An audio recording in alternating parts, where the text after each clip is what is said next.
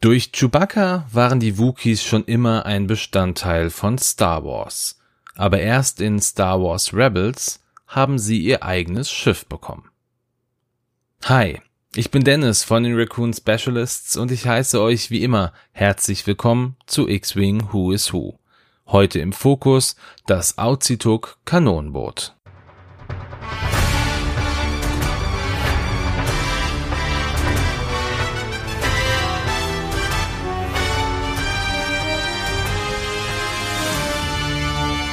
Das Auzituk Kanonenboot oder auch Auzituk Anti-Sklaverei Kanonenboot oder ganz einfach Wookie Kanonenboot wurde von der Apazana Engineering Works, einem auf der Wookie-Welt Kashyyyk angesiedelten Schiffshersteller entwickelt und gebaut.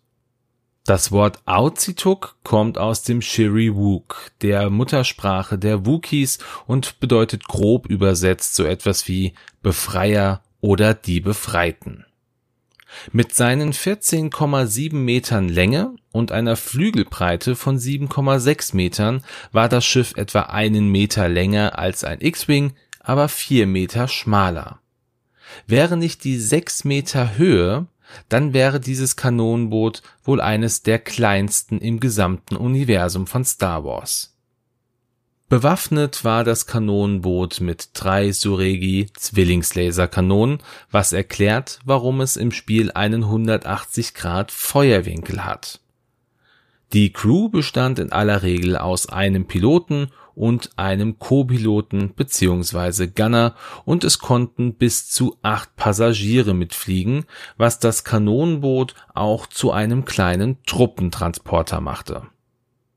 Eine große Besonderheit des Schiffs war die Tatsache, dass die Innenräume aus Roshir-Bäumen gemacht war und die Verklebung aus dem Saft der Bäume bestand das erste Mal sieht man dieses Kanonenboot in Star Wars Rebels, der Funke der Rebellion, was die Pilotfolge der Serie war und aus zwei einzelnen Episoden bestand.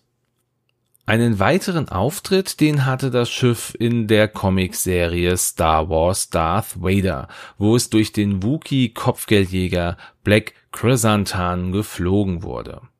Und auch 35 Jahre nach der Schlacht von Yavin waren einige dieser Kanonenboote Teil der Flotte der Galaxie im Kampf gegen die letzte Ordnung über Exegol in Episode 9.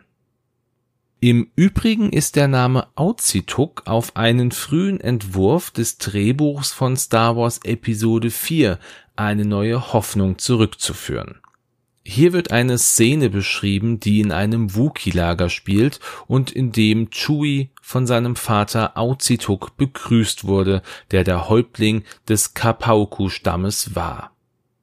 Ein letzter kleiner Fun-Fact an dieser Stelle. Angeblich soll die Optik des Schiffs dem reellen Helikopter Mi-24 Hind D angepasst worden sein. So viel dann also zum Kanonenboot an sich. Natürlich gehört es durch seinen Auftritt in Star Wars Rebels zum Star Wars Kanon. Und jetzt starten wir mit den Piloten des Kanonenboots. Und ich werde, wie in manch anderen Folgen auch, den unlimitierten Piloten, in diesem Fall den Verteidiger von Kashyyyk, überspringen. Hierbei handelt es sich nämlich um einen nicht näher genannten Wookie, der zur Verteidigung des Planeten und der verschiedenen Baumstädte abgestellt wurde. Starten wir stattdessen mit einem anderen Wookie namens Lovric. Dieser männliche Wookie wurde wie beinahe alle Wookies auf der Waldwelt Kashyyyk geboren. Über seine Kindheit und Jugend ist nichts überliefert und auch sein Alter ist bisher unbekannt. Was aber bekannt ist, ist, dass er als Krieger ausgebildet wurde und in der Armee der Wookiees gedient hat, was eine sehr ehrenvolle Aufgabe war.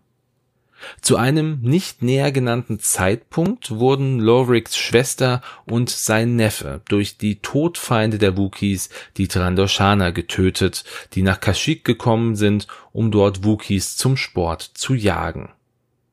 Er schwor Rache und versuchte die Mörder zu finden und zu töten. Dies gelang ihm aber nicht und man nahm ihn gefangen und zwang ihn in die Sklaverei und hier zu Gladiatorenkämpfen.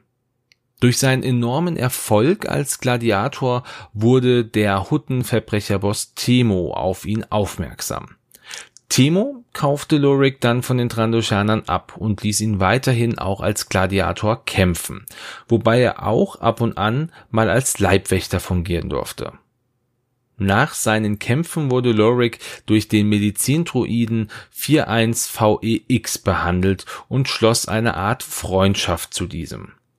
Auch die Kopfgeldjägerin der Twi'lek, Oskara, die für Timo arbeitete, wurde im Laufe der Zeit eine Freundin von ihm. Oskara wollte sich aber von den Hutten losreisen und erklärte ihren Plan. Lorik stimmte zu, ihr zu helfen, aber nur dann, wenn auch der Druide befreit werden würde. Und im Zuge der Umsetzung des Plans wurden auch noch weitere Personen mitgenommen. Wem das jetzt alles etwas bekannt vorkommt, der wird vielleicht schon einmal das FFG Pen and Paper Rollenspiel Star Wars am Rande des Imperiums gespielt haben.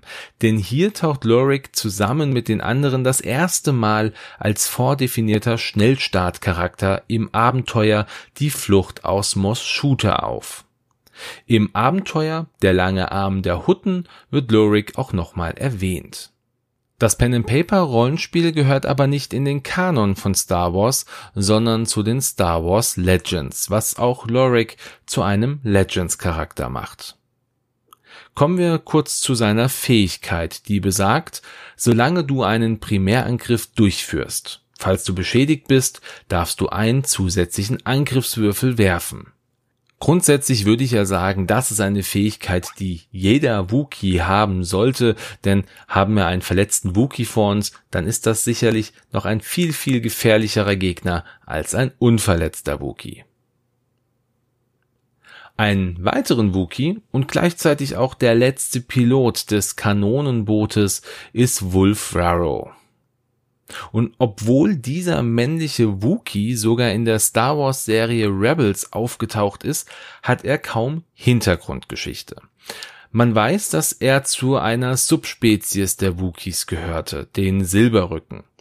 Die Silberrücken, die hatten silberschimmernde Felle und standen auf der Jagdordnung der Trandoshaner ganz weit oben, da diese Felle selten waren und viele Credits einbrachten. Wie ein Großteil der Wookiees war auch Wolfraro schon immer auf der Seite der Galaktischen Republik und der Jedi.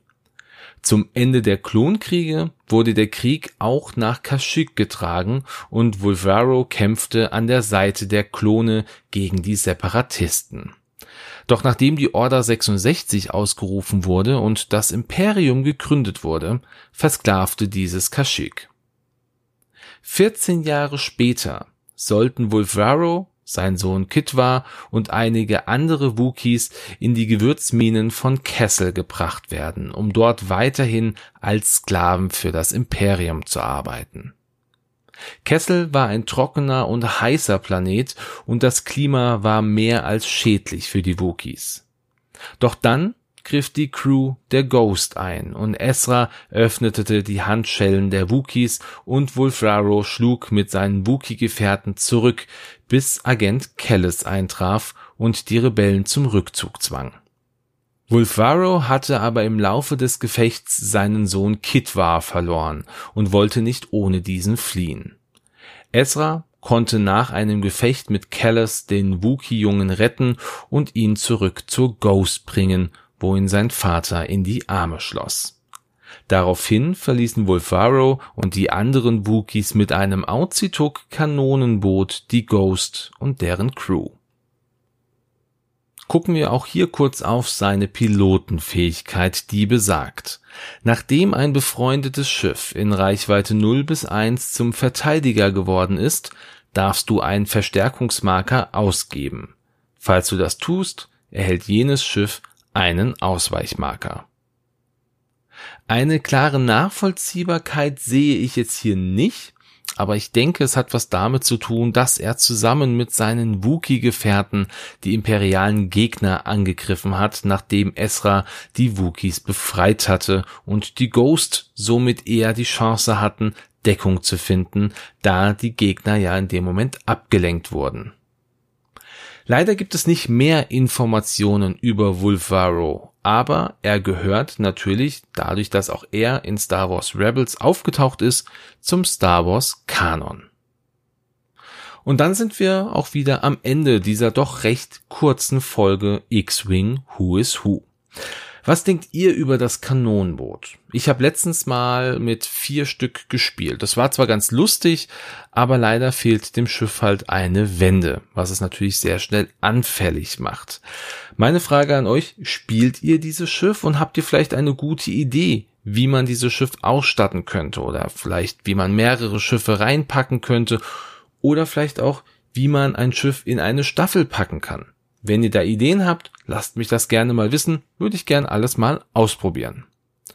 Ja, wie gesagt, ich freue mich entsprechend darüber dann auch von euch zu hören und wünsche euch natürlich wie immer einen schönen Sonntag, einen guten Start in die Woche oder einfach nur einen schönen Tag, wann auch immer ihr diese Folge hört.